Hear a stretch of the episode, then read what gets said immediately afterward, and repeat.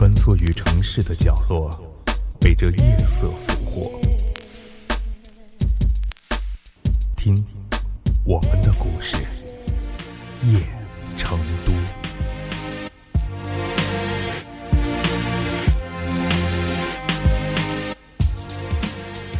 夜幕还未降临，他们又要出发了。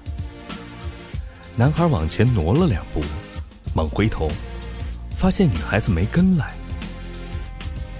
女孩流泪了，她说：“我不能再跟你走了。”她说：“你总是在追着太阳跑，希望太阳永远也不要落下去，而我仅仅只希望明天太阳还能再次的升起。”所以。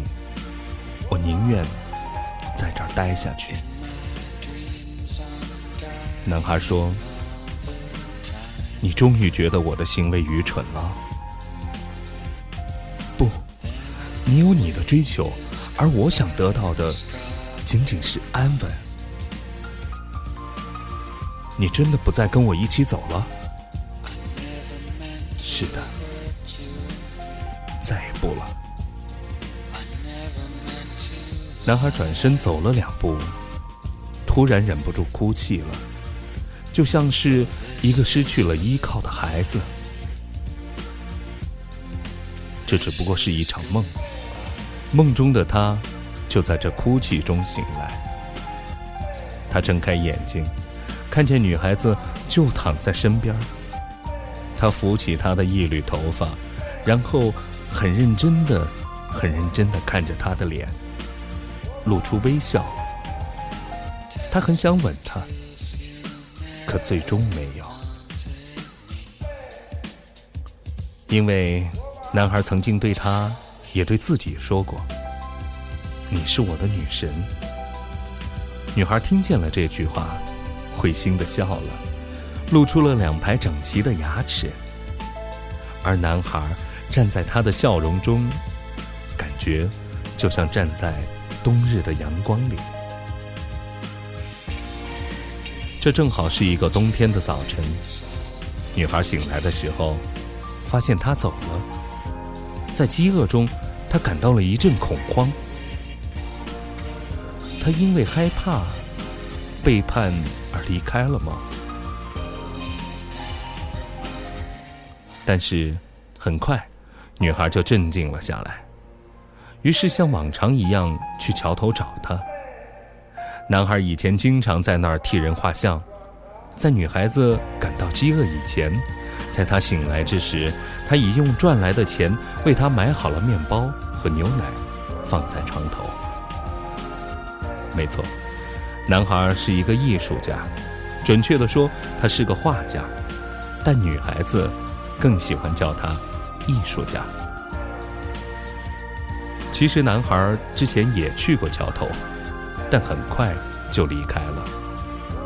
他带着他刚刚换来的面包走到半路，他想，女孩会因为找不到他而哭泣，他会因为饥饿而难受，所以，男孩在那儿停了下来。他想等她，但最后，他还是迈开了步子。行向远方，义无反顾。因为他想，女孩是一个漂亮的女人，而且她还是一个聪明的女人。她大概，也许，但愿她不会让自己挨饿吧。然而，就在那个冬天的早晨，下雨了。女孩。昏倒在了桥边。